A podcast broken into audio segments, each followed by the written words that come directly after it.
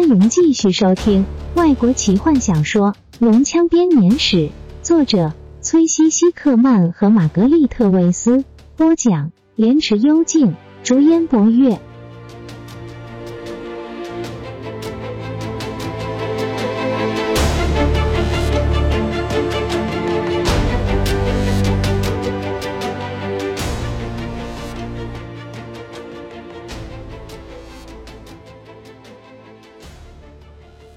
他们不停的往山里爬，原先不断追逐他们的龙人，现在看起来不过是群小不点。众人早就找不到卡拉蒙和贝伦的踪影，更没有时间特别去找他们。因此，当他们发现卡拉蒙的时候，的确感到十分惊讶。他正靠着一颗大石头，好整以暇的休息。昏迷不醒的贝伦平躺在他身边。发生了什么事？坦尼斯气喘吁吁地说：“爬了这么远的路，他几乎连说话的力气都没了。我最后终于追上了他。”卡拉蒙摇摇头：“他想要反抗，以那种年纪来说，他十分强壮。坦尼斯，我得把他打昏，恐怕我太用力了。”他加上一句，后悔的看着地上昏迷不醒的家伙：“好极了。”坦尼斯累得连咒骂的力气也没有了。我来处理。皮卡开始摸索自己的包包。龙人刚才通过最后一颗大石。弗林特踉跄的走到众人视线中。矮人看起来已经快不行了，他靠着一颗大石倒了下来，用胡子擦干满脸的汗。皮卡，坦尼斯正准备要开口，找到了。他骄傲的拿出一个小瓶子。跪在贝伦身边，把瓶塞拔掉，在他的鼻子前面摇一摇。昏迷的家伙吸了一口气，立刻开始咳嗽。皮卡不停的乖他的脸，站起来。他用他酒吧女士的声调说：“除非你想让龙人抓到。”贝伦的眼睛立刻张开，他抱住自己的头，昏昏沉沉的站起来。卡拉蒙扶他站好。好极了，皮卡。泰斯兴奋地说：“让我试试。”在提卡来得及阻止他之前，泰斯一把将小瓶子抢过来，深深的吸了一口。坎德人脚步不稳的撞上费兹本，后者正好才从弗林特的背后走上来。嗯，提卡，实在好恶心。他几乎没办法说话。这是什么？欧提克的秘方。提卡微笑着说。我们女士们身上都带着一罐，在很多场合下都派得上用场。如果你懂我的意思。他的笑容消失了。欧提克真可怜，他柔声说。不知道他怎么样了。还有那间旅馆。没时间给你回忆往事了，提卡。坦尼斯不耐烦的说。我们要走了，站起来，老家伙。他是对着老法师大喊。费兹本才刚刚舒服的坐下来。我有个法术。当泰斯又拖又拉的把费兹本弄起来的时候，他不禁抗议：“可以马上消除这些麻烦。”呼，不可以。坦尼斯说：“绝对不可以。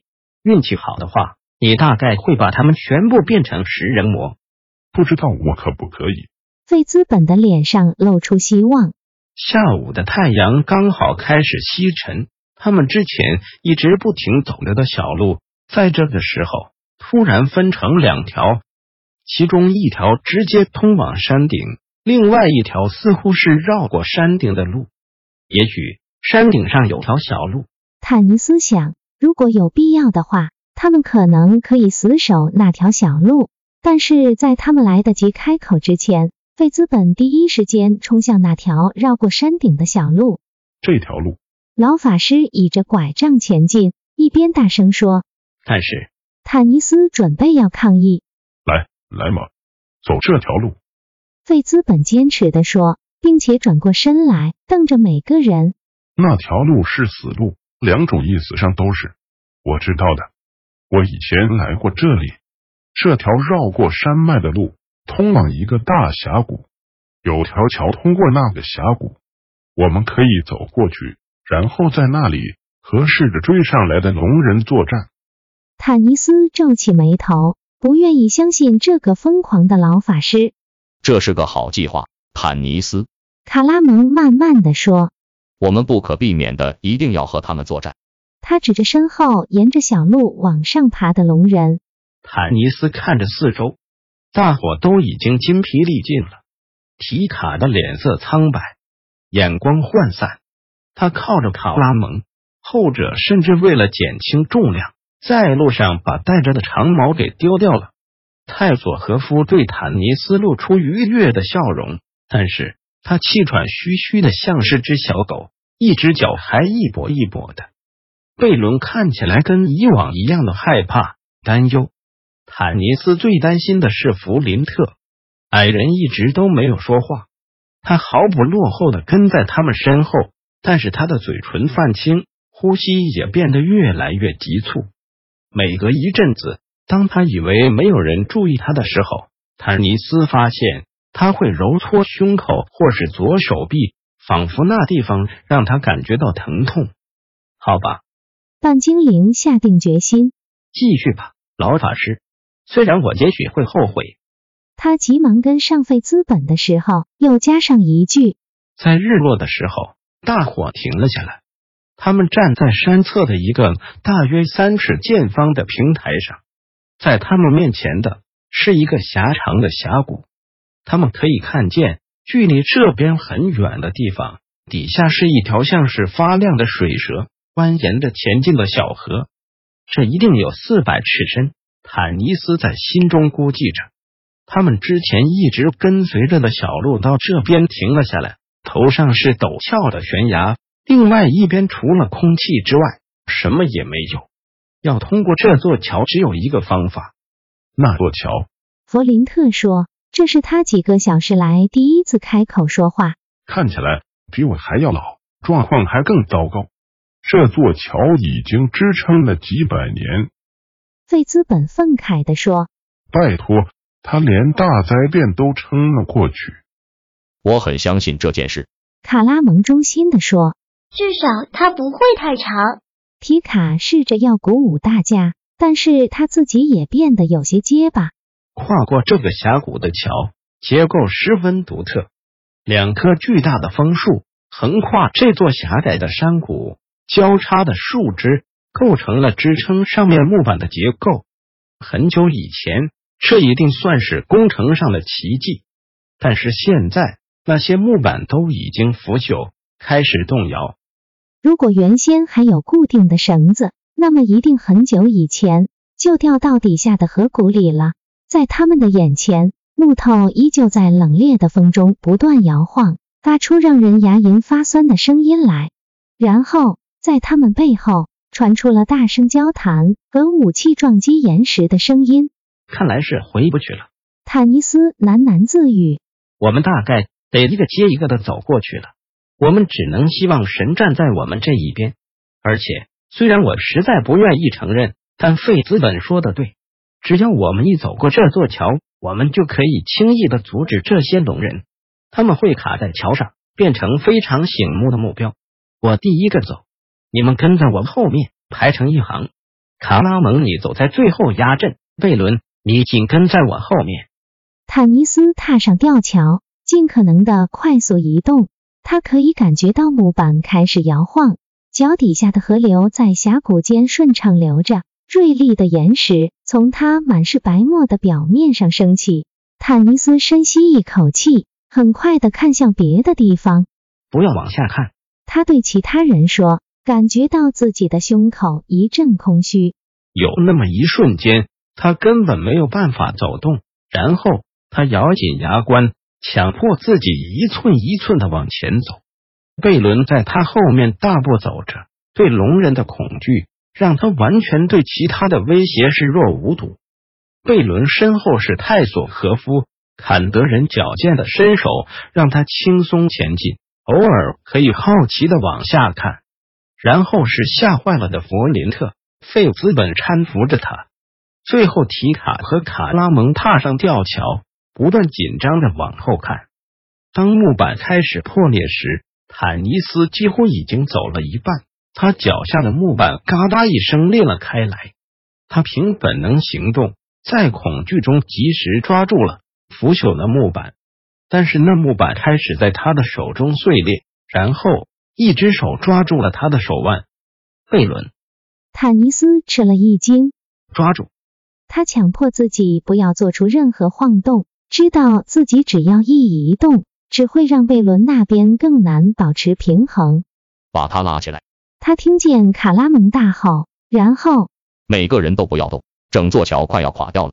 贝伦脸上满是紧张的神色，前额开始滴下汗珠，他开始用力拉。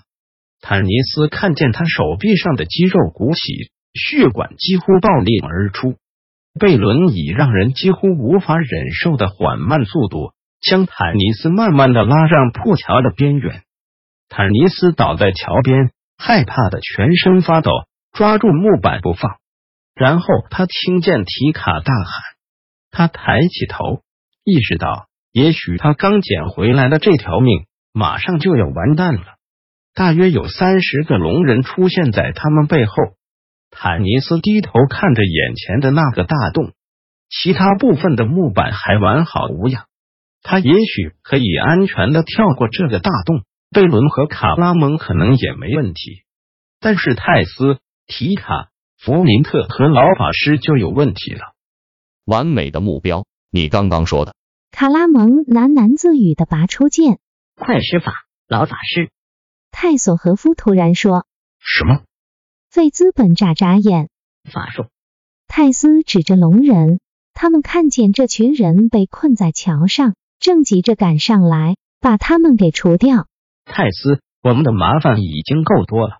坦尼斯说。吊桥在他的脚下发出奇怪的声音。卡拉蒙小心翼翼的移动，刚好挡住了面对他们的龙人。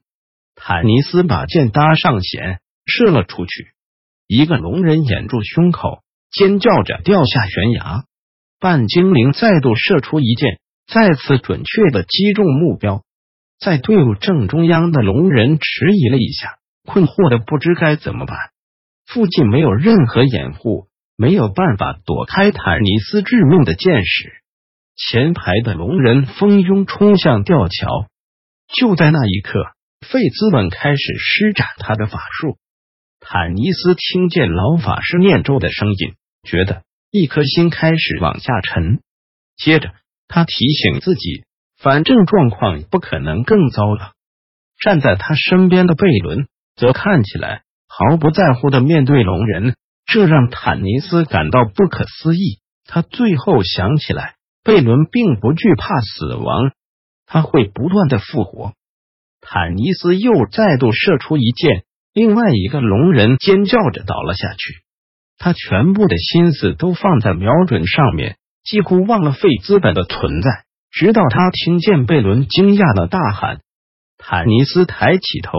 看见贝伦指着天空，跟随着贝伦的视线，半精灵差点把手上的弓箭也给丢了。一条金色的拱桥从云端上降下，在落日余晖中闪耀着。老法师用手指引着他，让他从天上降下来，刚好把桥上的洞给补起来。坦尼斯恢复了理智，打量着四周，他发现至少这片刻之间。连龙人们也呆住了，他们用发亮的眼睛看着那金色的拱桥。快点！坦尼斯大叫。他拉住贝伦的手，拖着永恒之人跳上拱桥。拱桥正好还距离桥面大概有一尺高左右。贝伦跌跌撞撞的跟上来。即使当他们踏上去之后，那座拱桥还是在继续的往下降，在费资本的指挥下，速度减缓下来。当泰索和夫拉着吓呆的矮人，尖叫着跳上去的时候，拱桥距离桥面大概还有八寸高。龙人们突然意识到眼前的猎物快要逃跑了，愤怒的大吼：“冲上木质的桥！”坦尼斯站在金色拱桥的尽头，对为首的龙人不停的射箭。卡拉蒙殿后不停的挥舞着剑，让他们没办法靠得太近。快过来！坦尼斯命令刚跳上拱桥的提卡待在贝伦身边，好好注意他。你也是，弗林特和他一起去，快点！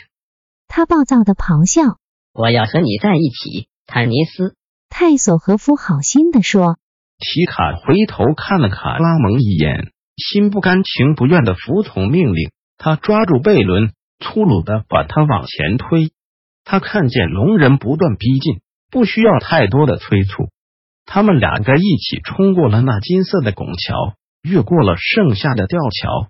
在他们的重量下，吊桥发出不祥的声音。坦尼斯只能够祷告他撑得住，但是他却没有时间仔细观察。他至少目前还撑得住，因为他听见了弗林特沉重的脚步声。本集就为您播讲到这了，祝您愉快，期待您继续收听下一集。